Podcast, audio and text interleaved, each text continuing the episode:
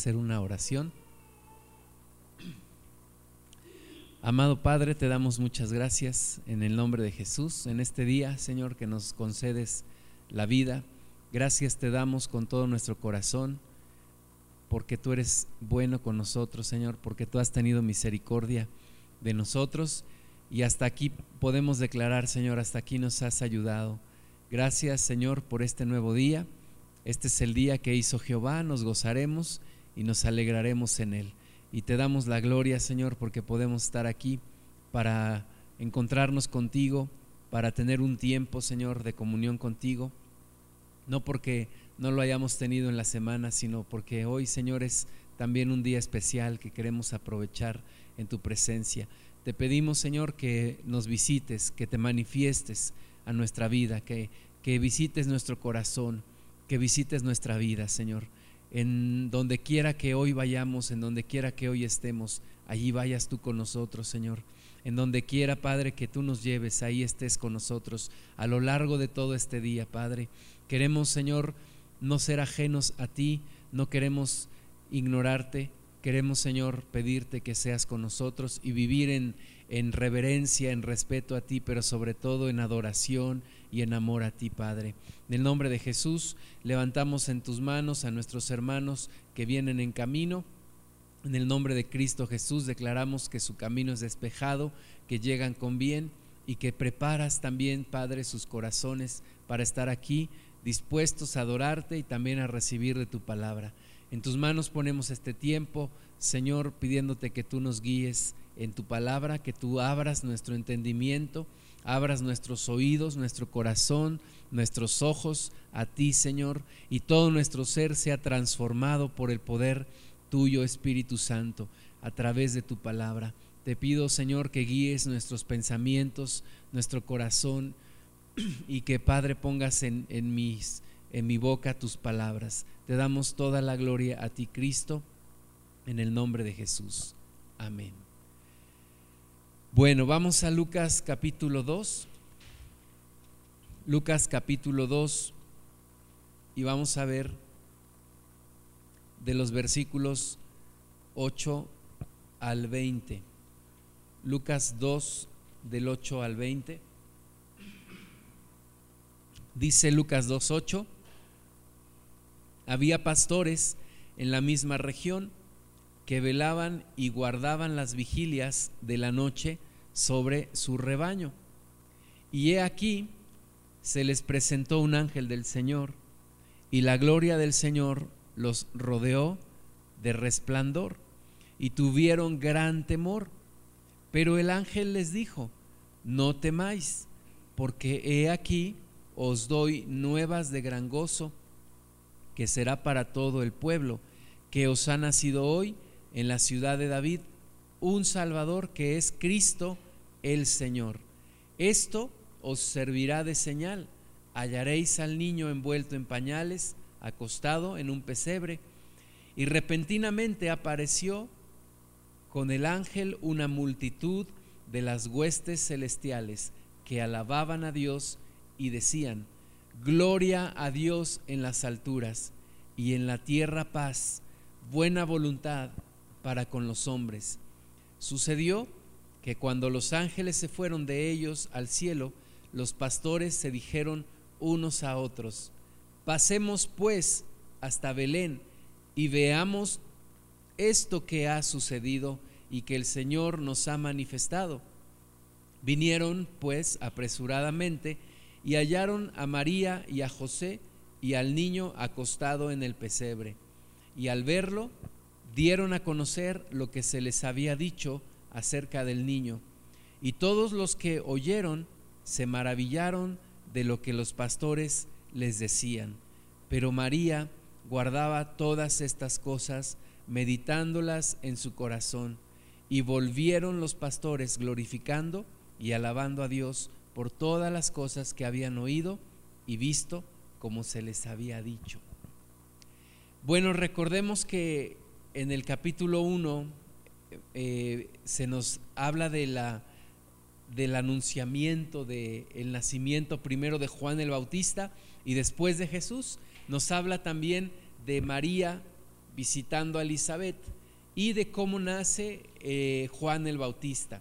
Y el capítulo 2 comenzaba hablándonos de nuestro Señor Jesús, de su nacimiento en la ciudad de Belén, de cómo eh, ese, ese gran hombre poderoso en aquel tiempo, Augusto César, fue movido por Dios para que decretara un censo.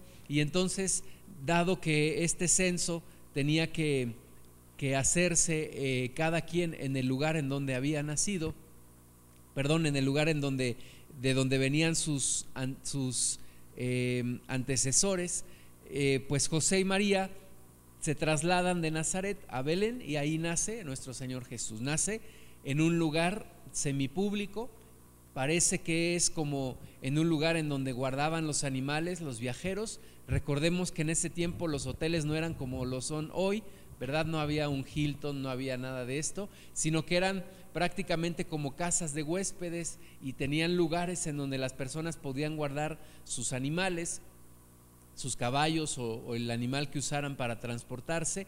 Y allí en ese lugar nace nuestro Señor Jesucristo. Hasta este momento, nadie más que María y José son los testigos del nacimiento de Jesús. Hasta este momento nadie más sabe lo que está pasando, nadie más sabe que el Hijo de Dios está naciendo en la tierra, pero Dios rompe su silencio y anuncia, ¿y de qué manera lo anuncia? Anuncia el nacimiento del Mesías, el nacimiento de, nuestro Señor Jesucristo. Filipenses 2.7 nos dice que Jesús se despojó a sí mismo y tomó forma de siervo y se hizo semejante a los hombres. Entonces nuestro Señor Jesús estaba tomando forma de siervo. Había ya nacido, había se había encarnado, el Hijo de Dios, ahora era un hombre, bueno, en este caso un niño, pero ya parte de esta raza humana. Y Dios hasta este momento no había anunciado más que a, los involucrados directamente, en este caso a José y a María, pero nadie más sabía de esto. Y nos habla, decíamos la vez pasada, nos habla de la, humildad de nuestro Señor Jesucristo, siendo Él el Rey de Reyes y Señor de Señores, no nace en un lugar, en un palacio, ni, ni se hace gran alarde de su nacimiento, sino casi calladamente en un lugar humilde, en las condiciones nada favorables, pero nuestro Dios ahora decide comunicar el nacimiento de su Hijo Jesucristo. Dice Lucas 2, 8, que había pastores en la misma región. Había pastores en esa región de Belén que velaban y guardaban las vigilias de la noche sobre su rebaño. Estos pastores guardaban a sus ovejas allí en, en medio del desierto, en medio de lugares donde ellos pastoreaban a, sus animales y Dios los, los, ve y dice que, que se presenta un ángel del Señor y la gloria del Señor los rodea. Entonces, de nuevo, tú y yo tal vez hubiéramos pensado, pues hay que comunicarle el nacimiento del Mesías a los sacerdotes o a los del Sanedrín o a los, a los fariseos o a los saduceos o tal vez a los gobernantes. Pero Dios decide mostrar y anunciar el nacimiento de su Hijo Jesús a las personas que desde nuestro punto de vista como humanos tal vez serían las menos indicadas, pero que desde el punto de vista de Dios eran las personas que tenían que saber que su hijo estaba naciendo. Las personas más inesperadas, estos pastores que velaban, que guardaban las vigilias de la noche sobre su rebaño, son los que se les comunica del nacimiento del Mesías. Y dice que se les aparece un, ángel del Señor y la gloria del Señor los rodeó de, resplandor y, e, e inmediatamente tuvieron gran temor. Siguen el patrón de aquellas personas a quienes se les presenta un ángel, ese, ese comportamiento o esa actitud o esa reacción de temor, de tener miedo, porque somos nosotros parte de una humanidad caída.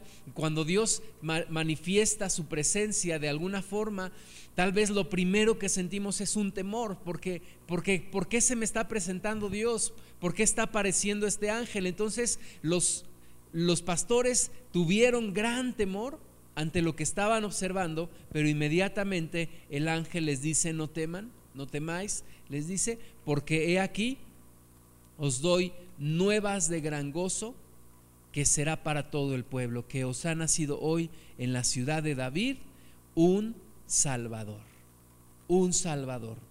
Y hermanos, fíjense que Dios es Salvador. Desde el Antiguo Testamento Dios se manifiesta como Salvador. Lo vemos en varias citas, solamente vamos a ver una en Isaías 43, 11. Dios continuamente se presenta delante de su pueblo como el Salvador, como un Dios que salva. A diferencia de los dioses de los pueblos, ante los cuales la gente tenía que incluso hacer sacrificios humanos, bueno, pues nuestro Dios siempre se ha manifestado como Salvador.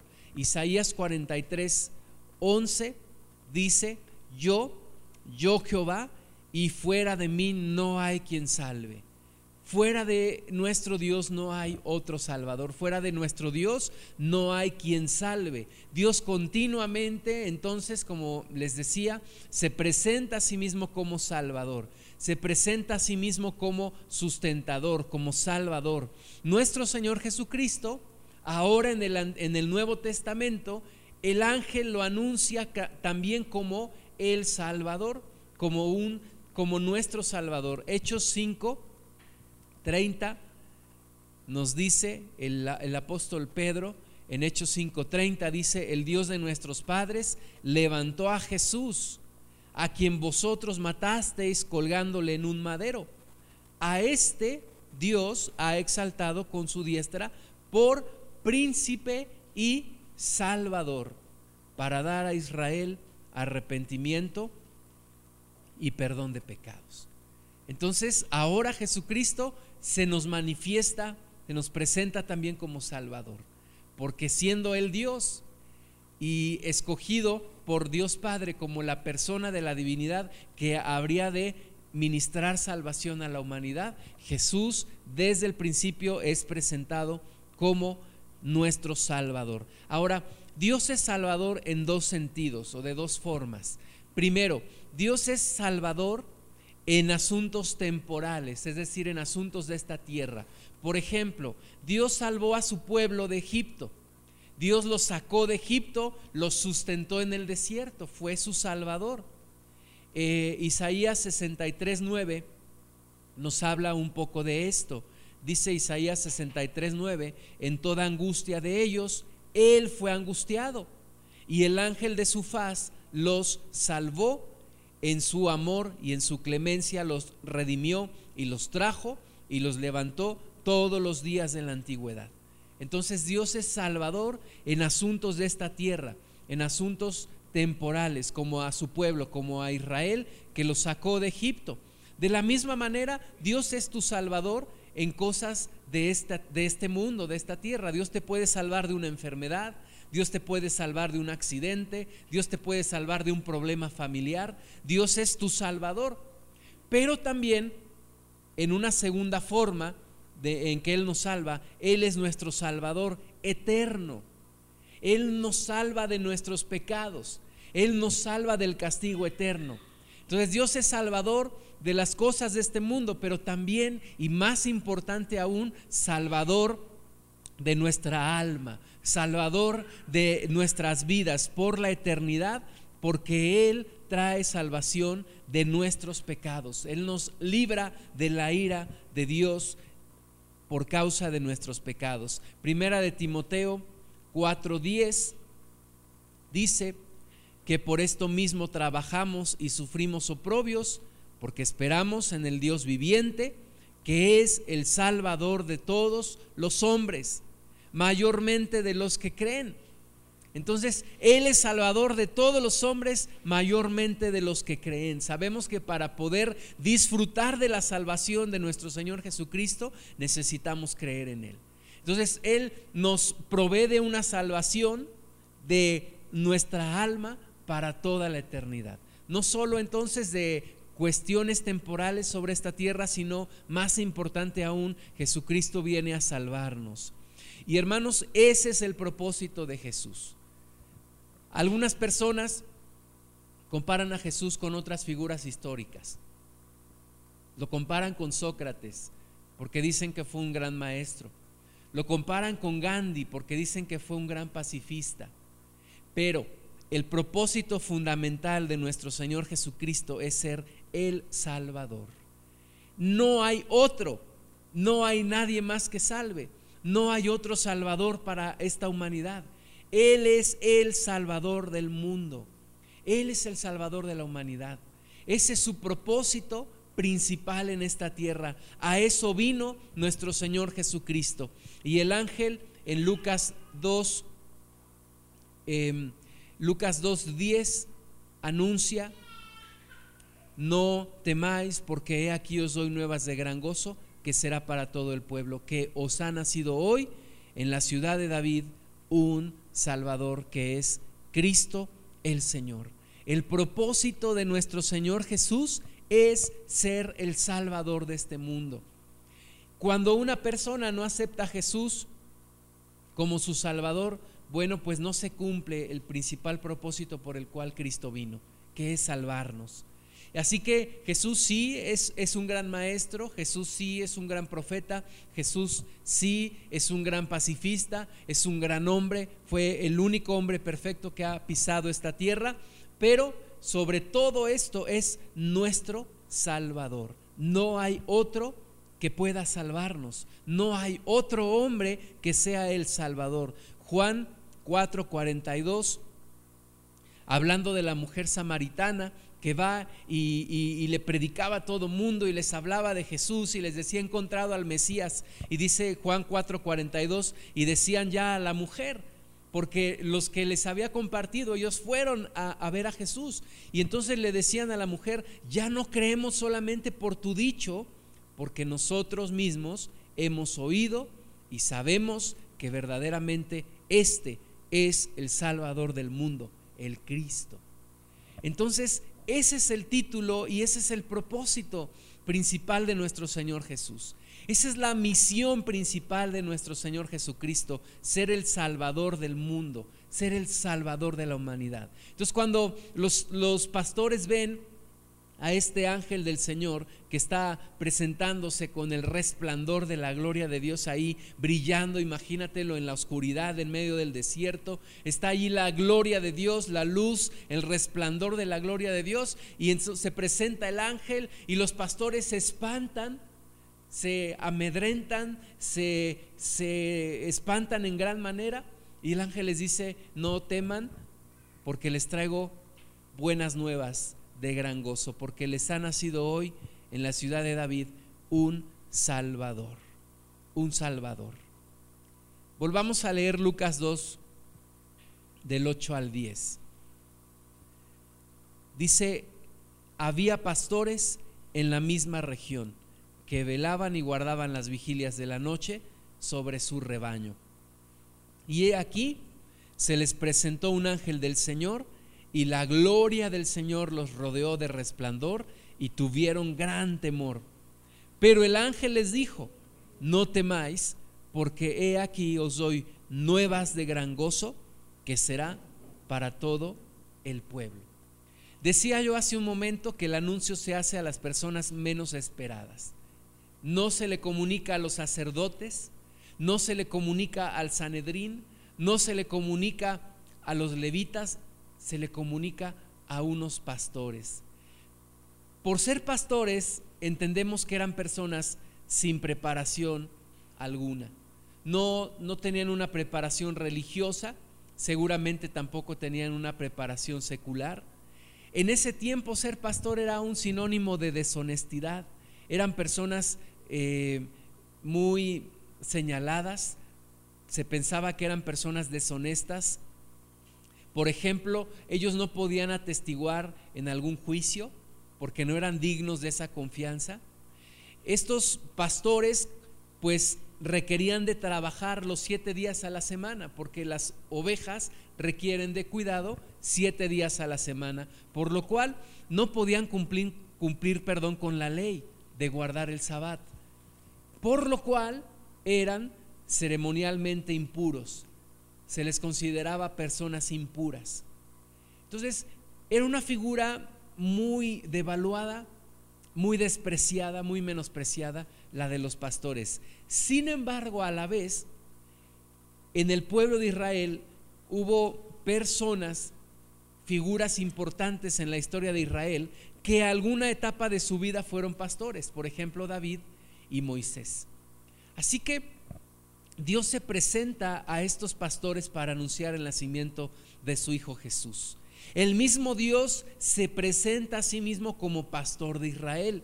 En el Salmo 80, versículo 1, dice, oh pastor de Israel, escucha, tú que pastoreas como a ovejas a José, que estás entre querubines, resplandece. Sabemos que David le llamó a, a Dios el buen pastor. Dijo, Jehová es mi pastor entonces Dios también se presenta a sí mismo como pastor. Jesús también se presenta como pastor, como el buen pastor. En Juan 10:11 Jesús dice, yo soy el buen pastor. El buen pastor su vida da por las ovejas. Entonces Dios escogió a este grupo de hombres humildes, sin preparación, no religiosos, no importantes en la vida en la vida política de Israel ni en la vida religiosa, pero Dios los escogió para anunciar el nacimiento de su Hijo Jesucristo. Los pastores tenían una gran humildad y reciben el privilegio de ser comunicados de este gran, gran evento. Dios no se dirigió entonces, como les decía, a los poderosos, Dios no se dirigió a los ricos, sino que se, dirige a los humildes. Y entendemos que estos pastores eran de la gente que esperaba la consolación de Israel. Recuerden que había una promesa que Dios había hecho en el Antiguo Testamento de restaurar el reino a Israel, de consolar a Israel. Y yo creo que estos pastores eran de aquellos hombres y, también de aquellas mujeres que estaban buscando la consolación de Israel, que esperaban los mejores tiempos de parte de Dios. Y a estos es a quienes Dios se presenta para anunciarle que nuevos tiempos estaban ya ahora presentes. El anuncio no se hace a personas que confían en su propia justicia, sino que se hace a aquellos, como dice Isaías 61, 1, a aquellos que están abatidos, a aquellos que están quebrantados de corazón, a aquellos que están cautivos, a aquellos que están presos. A eso se les anuncia por primera vez el nacimiento del Mesías. A ellos se les dice que ya el Mesías estaba en esta tierra. Eran pastores, dice Lucas 2, 8, que dentro de la misma región de Belén velaban y guardaban las vigilias de la noche sobre su rebaño. Normalmente los pastores en esta región del planeta cuidan a sus ovejas durante la noche entre los meses de abril y noviembre. Algunos dicen que por lo tanto sería muy improbable que Jesús hubiese nacido en invierno. Pero también hay registros en, documentos históricos, más bien, hay registros en donde se encuentran pastores cuidando sus ovejas en las noches, por ejemplo, del mes de febrero. Entonces, muy probablemente Jesús no haya nacido en, en invierno, pero nadie puede afirmar que efectivamente Jesús no nació en, en época de invierno. De acuerdo con las leyes de Israel, las ovejas no se podían tener en tu casa. no podías tú tener tus ovejas ahí en tu casa porque eran animales y tenías que guardar ciertas leyes sanitarias. Entonces las ovejas estaban en lugares en el campo, en lugares rurales o en lugares eh, en el desierto, en donde se les cuidaba. Así que por tal razón los pastores tenían que salir y cuidarlos principalmente de los depredadores, guardando a sus ovejas en el desierto, vigilando sobre, sobre sus rebaños. Y estaban estos pastores allí cumpliendo con su deber. Eh, cuando de repente viene este resplandor del Señor. Quiero decirles también que si alguna oveja se les escapaba y se acercaba a la ciudad, por ejemplo a Jerusalén o a Belén, esa oveja podía ser sacrificada en el templo. Así que cuidaban muy bien sus ovejas, las protegían, vigilaban sobre ellas y estaban ellos en este asunto cuando de repente viene un resplandor en Lucas 2, 9, se les presenta un ángel del Señor y la gloria del Señor los rodea de resplandor. Nos recuerda pasajes en el Antiguo Testamento de algunos profetas que vieron la gloria del Señor, como Ezequiel. Pero ahora no estaban en el templo, no eran profetas, no eran sacerdotes, eran unos pastores que ven la gloria del Señor, un gran resplandor de la gloria de nuestro Dios. Imagínate esto, la gloria de nuestro Dios resplandeciendo en unos pastores que están en medio del desierto, viene el resplandor de la gloria del Señor. ¿Te lo puedes imaginar en tu, en tu mente? Sabemos que el, el diablo es imitador de Dios. El diablo está siempre tratando de imitar algunas de las, de las obras de Dios. En alguna ocasión me platicaron unos familiares que estaban en, en, un lugar aquí por, por Tulancingo y estaban en, en, un lugar abierto, o sea, en el campo, y de repente se les aparece una, una gran luz sobre ellos y empiezan a gritar, llevaban niños y, empiezan a gritar y les da miedo.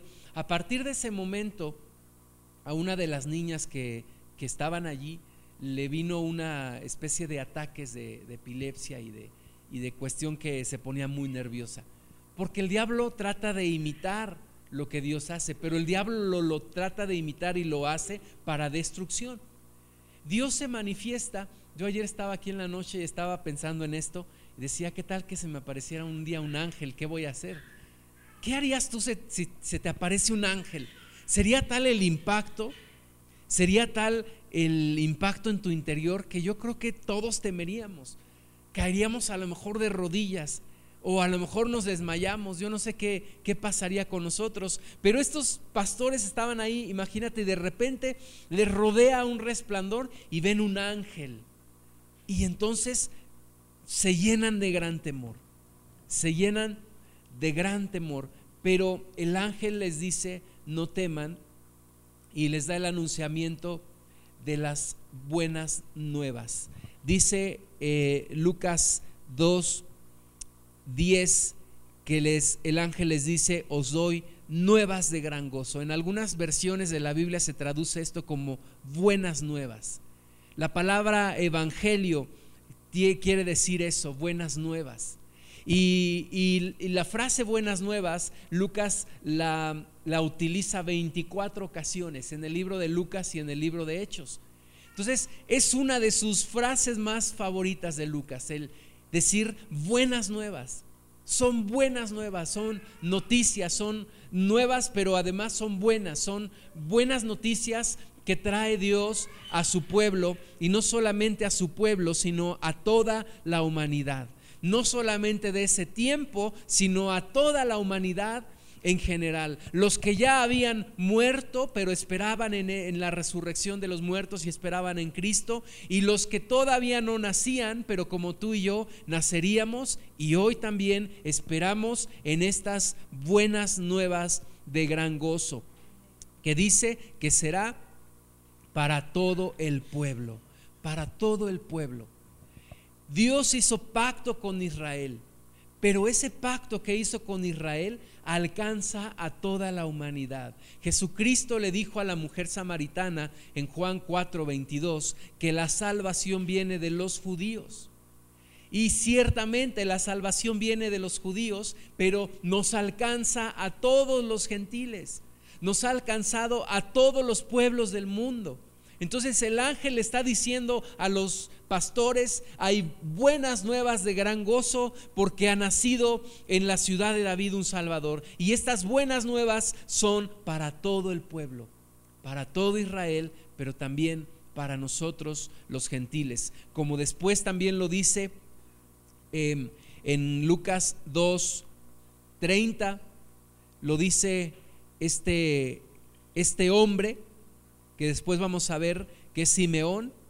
Lucas 2.30 dice, porque han visto mis ojos tu salvación, la cual has preparado en presencia de todos los pueblos, luz para revelación a los gentiles y gloria de tu pueblo Israel.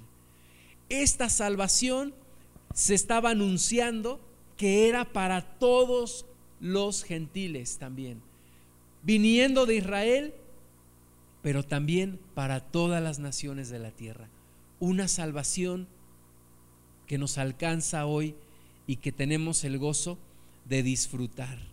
Lucas 2.11 dice que os ha nacido hoy en la ciudad de David un Salvador, que es Cristo el Señor. Esto será de señal, hallaréis al niño envuelto en pañales acostado en un pesebre.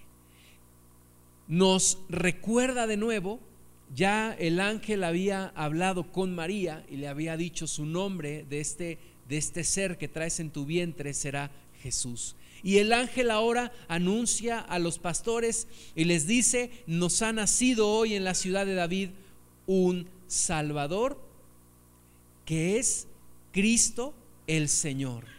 En Mateo 1:21 se nos dice, y dará a luz un hijo y llamará su nombre Jesús, porque él salvará a su pueblo de sus pecados. De ahí que nosotros nos refiramos a Jesús como Jesucristo o como Cristo Jesús. Su nombre es Jesús. Jesús quiere decir, el Señor es salvación. El Señor es salvación. Y Cristo es una palabra utilizada en el Nuevo Testamento equivalente a la palabra usada en el Antiguo Testamento, que es la palabra Mesías. Cristo o Mesías es el mismo. Em, encontramos la palabra Mesías en el libro de Daniel, en el capítulo 9. Se nos habla del Mesías príncipe.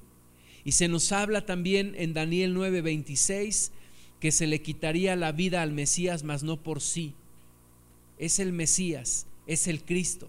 El ángel dice, este es el Cristo, el Salvador, el que ha nacido, es el Cristo, el Mesías. Y la palabra Cristo en, en griego o Mesías en hebreo quiere decir ungido, el ungido. Y se nos habla de Jesús como el ungido porque Él es señalado por Dios, ungido por Dios, escogido por Dios como el rey de reyes, nos lo dice Apocalipsis 17, 14. Jesús es ungido como rey de reyes. Jesús es ungido como sumo sacerdote, según Hebreos 3.1. Sumo sacerdote. Jesús es ungido también como único mediador entre Dios y los hombres, nos lo dice 1 Timoteo 2.5. Jesús es ungido también como intercesor según Hebreos 7:25. Y Jesús es ungido también como profeta, según Hebreos 1, del 1 al 2. Entonces, el ángel nos dice, ha nacido un Salvador, Jesús, el Salvador, que es el Cristo, es Cristo, es el Mesías, es el que esperábamos, es, es aquel que se anunció desde incluso desde Génesis es el Cristo, es el Mesías, es el Salvador.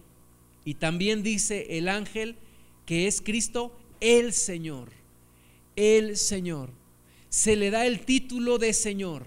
En aquel tiempo la palabra Señor era la palabra curios. Curios quería decir Señor de los esclavos. Se decía, por ejemplo, que César era Señor, era curios. Pero a partir de este momento se nos presenta también a Jesús como el Señor, pero no solamente como el Señor de los, de los esclavos en ese significado, sino también como el Señor, porque Él es Dios. Él es Dios. Se nos vuelve a presentar a Jesús con la misma naturaleza de Dios, con el mismo título del Dios, del único Dios verdadero, del único creador de los cielos y de la tierra. Se nos vuelve a decir que Jesucristo es Dios, que Jesús es Dios. Se vuelve a poner a nuestro Señor Jesús a la misma altura de Dios, porque Él es Dios. Como nos lo dice también la palabra que hacíamos mención en Filipenses 2.7. Él es Dios. No se aferró a su naturaleza de Dios, sino que se hizo hombre. Pero Él es Dios. Él es Señor. Y a partir de este momento, en, en Lucas 2, 11, que nos dice que Cristo es el Señor, la iglesia, mis amados hermanos, la iglesia toma la más fundamental y básica confesión de fe.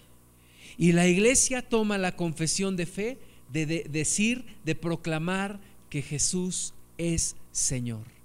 Desde ese entonces, lo que proclamamos los que hemos creído es que Jesús es Señor, que no hay otro más que Él, que no hay otro Dios, que no hay otro Señor, que no hay otro Salvador, que Jesús es Señor.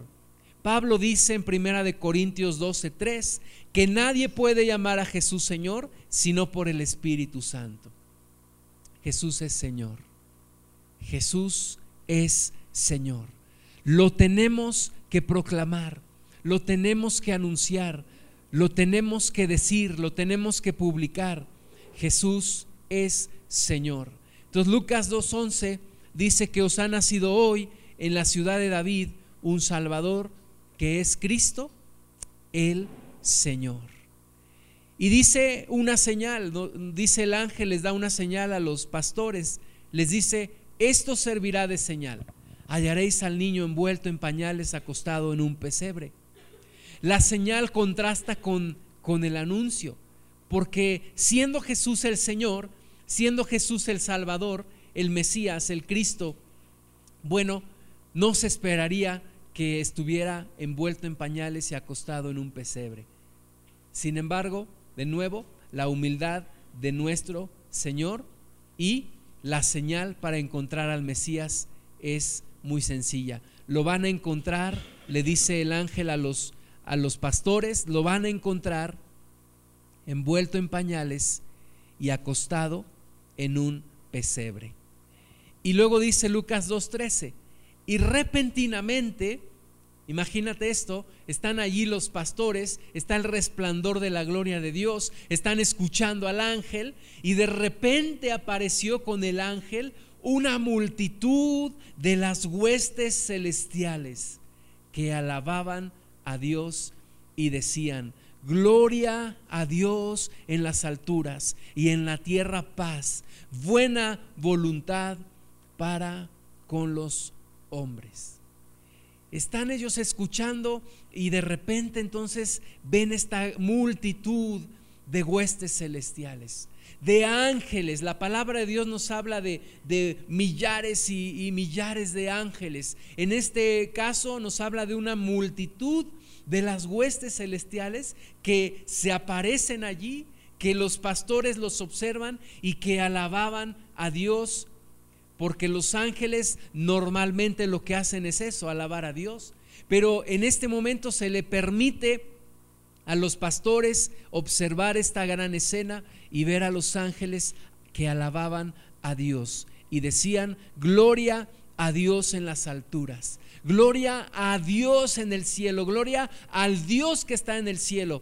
Pero dice que también hay una relación entre ese Dios que está en las alturas y ahora la tierra. Dice, y en la tierra paz. En la tierra paz. Dios está anunciando paz en la tierra. No una paz temporal, no una paz como el mundo la da, como dijo Jesús, sino una paz verdadera. En la tierra empieza a haber paz. ¿Por qué? Porque Dios está reconciliándose con los hombres. Dios está dando el paso, el paso que nosotros no podíamos dar. Y el paso que da nuestro Dios para reconciliarse con nosotros es enviar a su Hijo Jesús como Salvador de la humanidad. Jesús es conocido como príncipe de paz.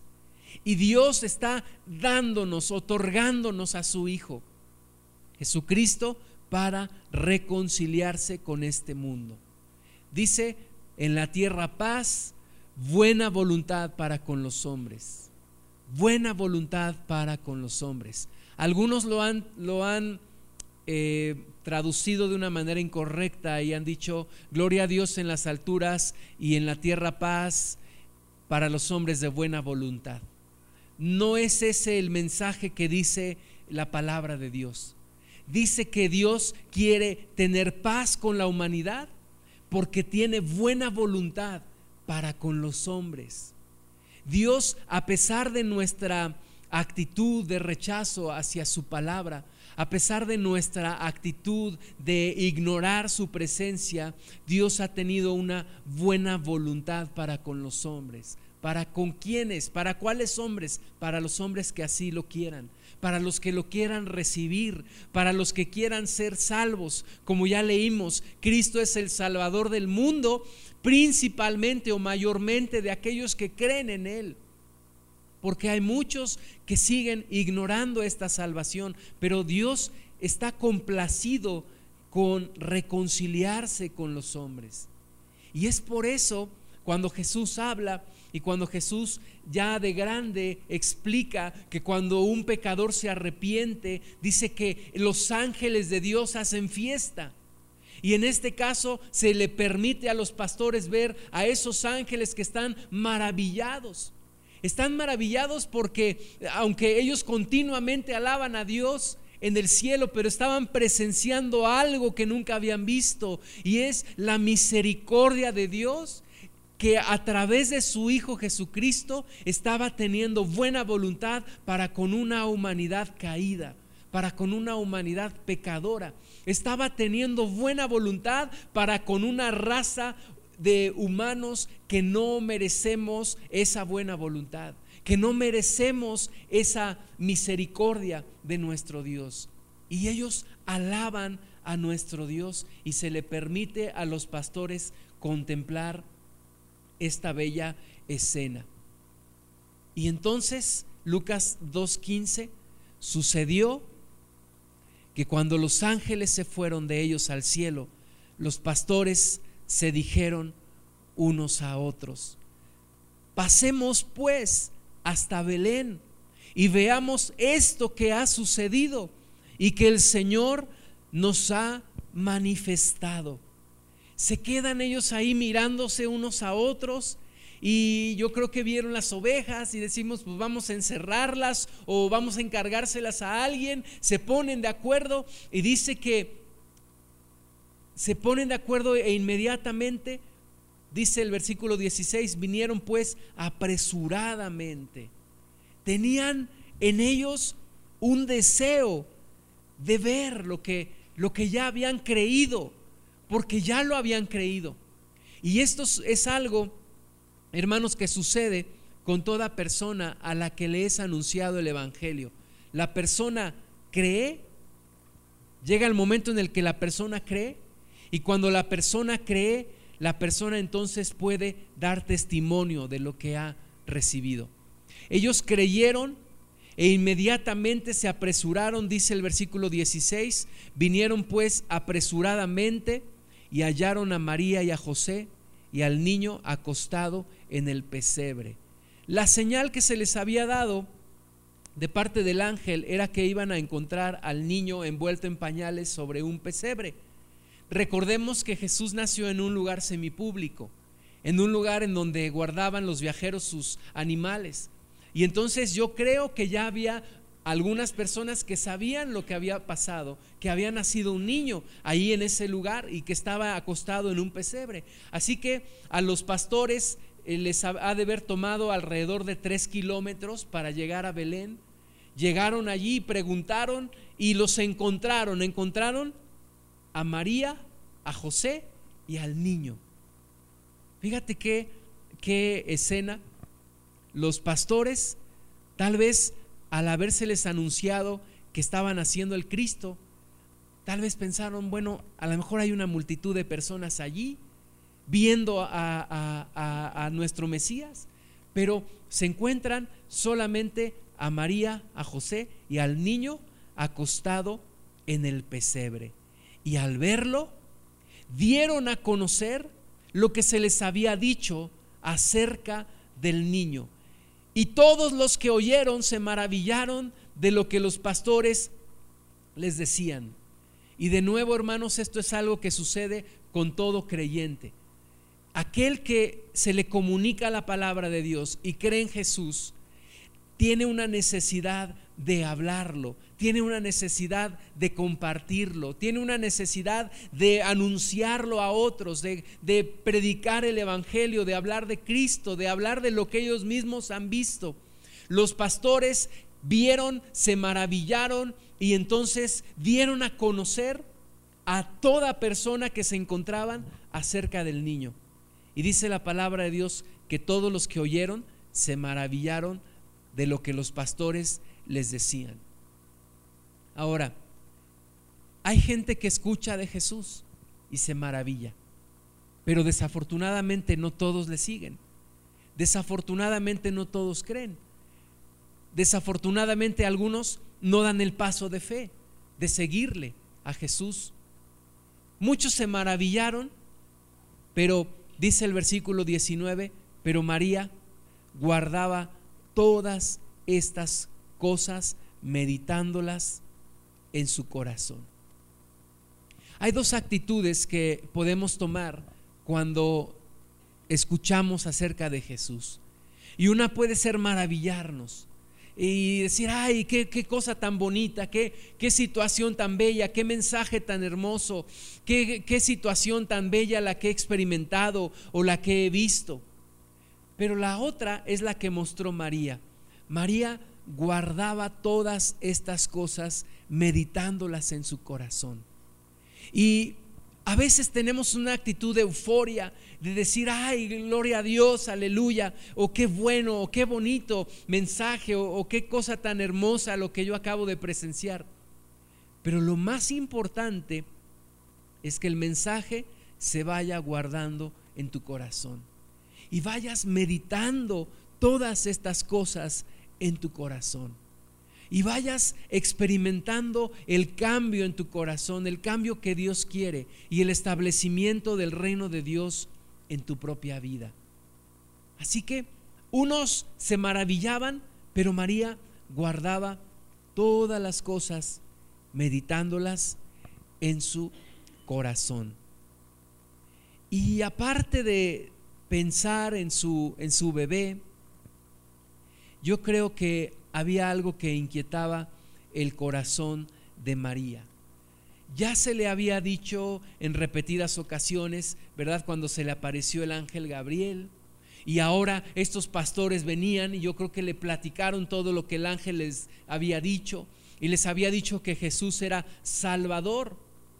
Y, y luego un hombre llamado Simeón, lo vamos a ver la próxima ocasión en, Lucas 2.34, le dijo a María, he aquí, se dirige al bebé, este está puesto para caída y levantamiento de muchos en Israel, y para señal que será contradicha, ¿verdad?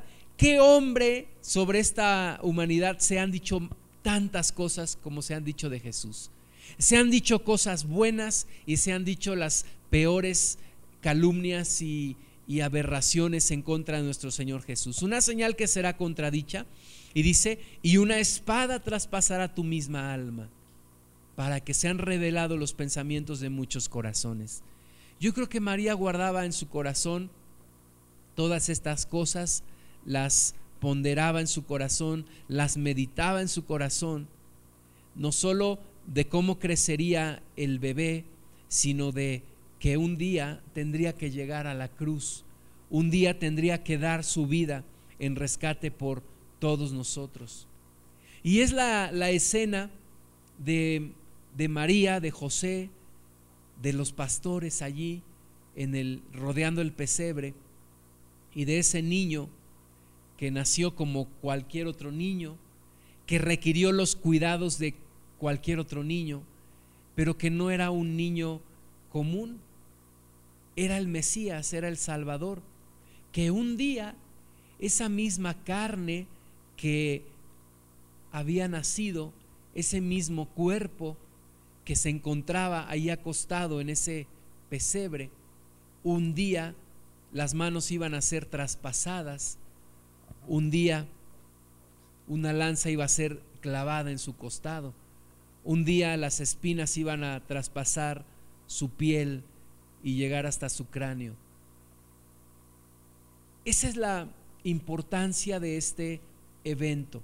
Nació el Mesías, nació Jesús con el propósito de salvar a la humanidad, con el propósito de reconciliarnos con el Padre. Lucas 2:20 dice, y volvieron los pastores glorificando y alabando a Dios por todas las cosas que habían oído y visto como se les había dicho. Vieron lo que se les anunció, lo vieron y se gozaron. Y es la materialización del plan de salvación de nuestro Dios, porque no hay salvación en ningún otro.